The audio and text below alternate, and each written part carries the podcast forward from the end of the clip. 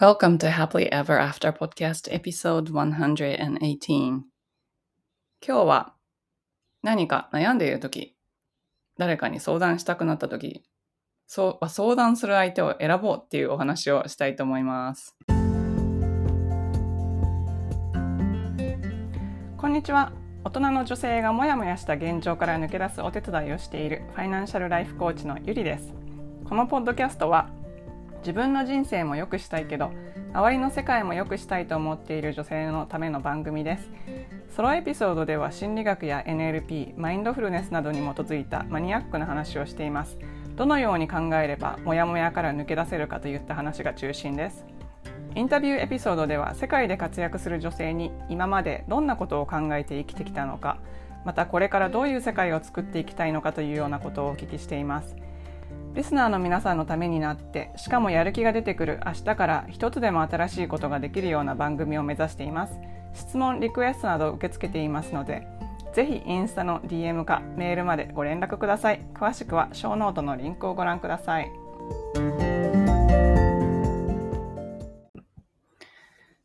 え今日は相談する相手は選ぼうっていうお話をしたいと思います。もうなんかこれ言っちゃったらそれまでなんですけど、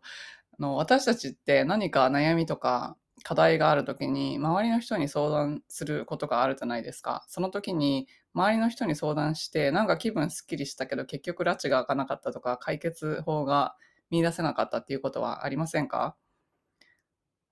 それって当たり前なんですよね。なんでかっていうと、私たちは普段自分と価値観がすごく似てる人とつるんでるから、あの、属性とか価値観とかが似てる人じゃないと周りにいないですよね。よく言われることなんですけど、えー、周りの5人の年収の平均が自分の平均であるって言いますよね。それって結局、あの、自分が、もし、まあ、例えばなんか分かりやすく年収を上げたいとかなったら、まずは、周りにいる人を変えないといけないんですよね。あの、周りの過去の、あの、人間関係を断ち切るとかそういう意味じゃなくて、自分がもっと成長できる人間関係の中に身を置くってことなんですけども、それなんでかっていう言うと、すごい考えたんですけど、これ。なんでこういうことが起こるのかなって思ったんですけど、その価値観が似ているっていうのは、つまり、信じているものが似ているんですよね。無意識のうちに。で信じているものが似ているということは、同じようなリミティングビリーフを共有してるんですよ。リミティングビリーフっていうのは、えっと、ここういう制限があるとか、まあ、こういう、なんですかね、こういう、例えば年収だったらこういう上限があるとか、こういう条件がないとこういうことにはならないとか思ってるような思い込みなんですけど、その思い込みによって私たちは行動を制限されて、まあ、自分でしてるんですけどね、行動を制限されて結果が制限されてるわけですけども、周りにいる人って結構リミティングビリーフを共有している人が多いと思いませんか？多分周りを見渡してみたらわかると思うんですけど、えっと、例えばですね、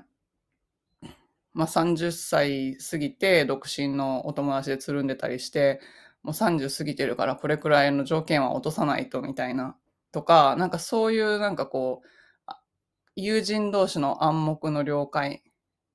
とか、あと、まあ私で言ったら業界の暗黙の了解だったら、まあこの年齢でこれくらいのサラリーでとか、まあこれくらいだったら上がるけど、まあそれ以上上がるんだったらこのポジションに行かないといけないし、みたいな。なんかそういうこう暗黙の了解みたいなのがリミティングビリーフになってると思うんですけど、周りの人にアドバイスを求めてるっていうことは、その返ってくるアドバイスが、そのリミティングビリーフの中のアドバイスになっちゃうんですよね。ということは、つまり、その外に突破口があるのに、その外の、えー、可能性は考えずに、その中で考えちゃうから、結局自分と同じような思考しか出てこないんですよ。なんかバリエーションあると思うんですけど、だけど、なんか結局自分と同じ縛りの中の思考しか出てこないんですよ。だから何が起こるかというと、逆効果なんですよね。なんか本当はもっともっとあの簡単な解決策があるのにそれが見え見えないからなんかこう枠の中でこう一生懸命こう頑張っちゃって疲弊してあ、もう人生こういうものなんだって諦めるっていうパターンになってたりとか、もう周りがみんなこうだから、これ、こういうのが当たり前なんだって思っちゃうとかそういうことなんですけど、これ私はアメリカに来た時に、すごいパッと視界が開けた開けた経験があって、多分なんか海外に留学されたりとか旅行されたりとかしたら、すごいこう今までの常識は常識ではなかったっていうのがあの実感として分かる方すごく多いと思うんですけどそれと同じことなんですよ。なんか自分が今まで生きてきたサークルの中での常識は世の中の常識ではなかった っていうことですね。なのでやっぱりその外に出て別の視座からアドバイスをしてくれる人がすごい必要だなって思います。で特に私は起業してから本当に思ったんですけどもあの、例えば、まあ、日本でもアメリカでもそうなんですけど、企業初期っていうのは、まあ、月に100万円とか、アメリカで言ったら月に、えっと、9000ドルとか、1万ドルとかですかね。それくらい稼いで、あの年年収を1000万とかに、とか、えっと、アメリカでは6 figures って言いますけど、に上げるっていうのが、なんかすごいこう、一種のこう登竜門っていうか、いうふうに考えられているんですけども、私が気づいたのは、なんか日本の起業家コミュニティだと、100万円ってすごいいい、いい、いいというか、それくらいに行ったらすごいいいんじゃないって思われてるんですけど、なんかアメリカのコミュニティに行ったら、もうなんか億とか稼いでる人がすごいゴロゴロいるから、なんかそこが本当にファーストステップみたいに思われているところ、まあ、コミュニティによると思うんですけど、ので、なんかね、その、同じもの、ことを言ってるんですけど、なんか見方が全然違うんですよ。なんかその人たちが信じてることのベースが違うんですね。なんか、これくらいできたらすごいよねって思ってる人と、これは通り道だから、まずここパスしてきてね。でもその先にはもっともっといっぱい可能性あるよって思ってる人のコミュニティ、ど、どっちにいた方が自分が伸びると思います？これお金だけじゃなくて、すべての物事に対してそうなんですけど、あの、これくらいの制限の中で、これくらいならできるからねって思ってる人たちの中にいるか、世の中には無限の可能性が溢れてて、もうどんな可能性でも自分で取りに行こうと思ったら取れるって思ってる人、どっちがいいと思います？自分の成長のために。だか明らかに後者ですよね。で、これは私が、えっと、今ビジネスコーチをしてもらってるんですけど、その方とのコーチングの中でもう本当にもう心の底から、あこここういうことなんだって体感したんですけど、あの、お客様を信じるっていうのはもともとあったんです、私。お客様を、コーチングしてるお客様を信じるっていうのは、コーチとして当たり前だと思うんですけど、その、誰もが、えっと、100%の無限大の可能性を持っているっていうのを心の底から信じるのってすっごく難しいじゃないですか。だって私そういうふうに教わりながら生きてきてないですから。特に日本の教育とか受けてるとね。何かの制限の中で自分ができることを探すっていう生き方しかしてないから、自分の可能性が100%もう無限大だと信じて、そこからその自分の欲しいものを取りに行くっていう生き方してないじゃないですか、普通の人って。だけど、それが当たり前なんだよって信じてる人の ところに行くと、あ、それが当たり前なんだって思ったら、なんか何でもできるんですよね。そう、何でもできるんですよ、結局。で、それで私はコーチとしてすごい勉強になって、こういうふうに人間の可能性っていうのは開けていくんだってすごいもう心の底から信じることができたら今度はお客様の方にすごいいい変化が起こり出すんですよ。これ分かります？結局自分が信じていることが本当になるのでその周りの人が信じていることが本当になるってことなんですよ。わかりますか？だから例えば親子関係で私がこの子にはもう無限の可能性がある何だってできるって思っている親のその子供は自分、自分の無限の可能性を信じていろいろできるけど、あ、この子は、例えば私が、この子は、あの、なんかどっか IB リーグとかどっか行って、すごい学歴をつけて、こう、社会の掟に従って生きていけば成功できるんだっていう、こう、条件付きのなんかですね、が自分の頭の中にあったら、その子供は、あの、無限の可能性を信じられないわけですよ。だって、その、自分に影響を及ぼす相手が信じてないわけですからね。それがどんな人間関係でも言えると思います。あの、周りの人が、あの、制限ばっかりこうつけて、つけてる思考のところのサークルの中に入ってたら、自分もその制限の中でしか動けないんですよ。だから、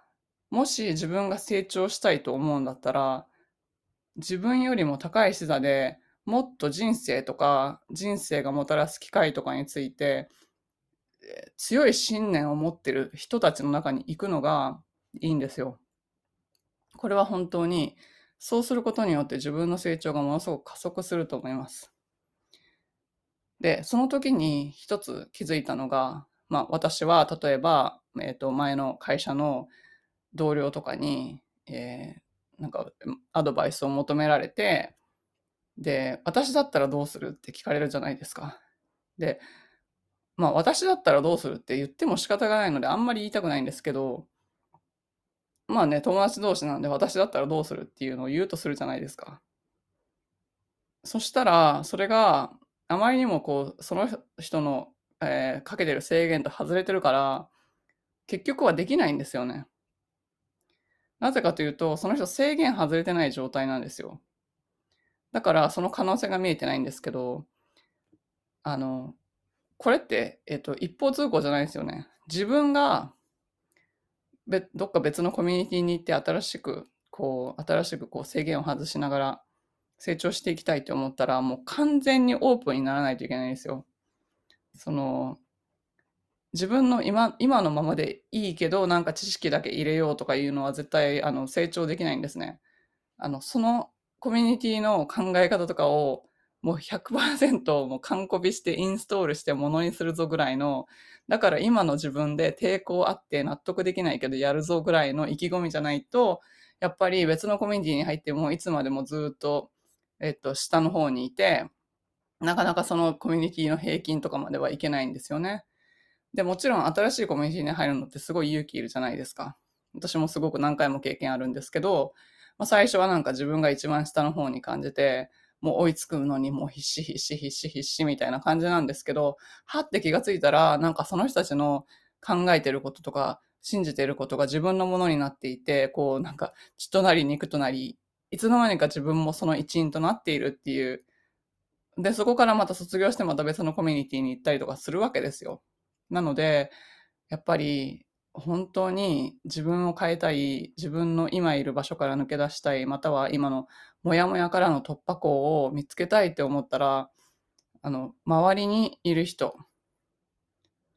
アドバイスを求める人っていうのをちょっと考えてみたらいいんじゃないかと思います。最後までお聞きいただきありがとうございました。この配信がお役に立ったら、ぜひお友達とシェアするか、または配信登録、星マークポチッと、レビューの方よろしくお願いいたします。現在、理想の未来を自分で作る10の質問セルフコーチングブックを無料プレゼント中です。ショーノートのリンクから登録してください。無料の Facebook グループ Happily Ever After 未来デザインではメンバーを募集しています。世界各国から自分から世界を良くしていきたいと思っている女性が参加されています。こちらもショーノートのリンクから参加申請をしてください。ご自分のリミットを破って新しいレベルで人生を作っていきたい方のためのコーチングプログラムに興味がある方は、ホームページ www.yuri-media.com をご覧ください。こちらもショーノートにリンクを貼っておきます。